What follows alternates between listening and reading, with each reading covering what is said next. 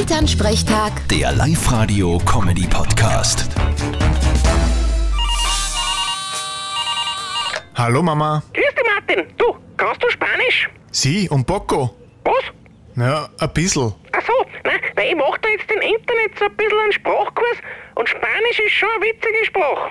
Inwiefern? Ja, zum Beispiel, Esposa heißt auf Deutsch Ehefrau und Esposas heißt Handschön.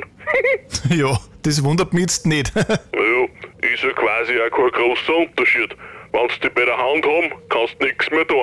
du sei ruhig, es muss heißen, da kannst du keinen Blödsinn mehr anstellen. So schaut's aus. es gibt aber auch Leute, die legen sie freiwillig Handschellen an. Aha, und für was? Naja, ich vermute, sie spielen Räuber und Gendarm. Vierte Mama. Okay, gibt da gar keine Gendarmerie mehr. Vierte Martin. Elternsprechtag. Der Live-Radio-Comedy-Podcast.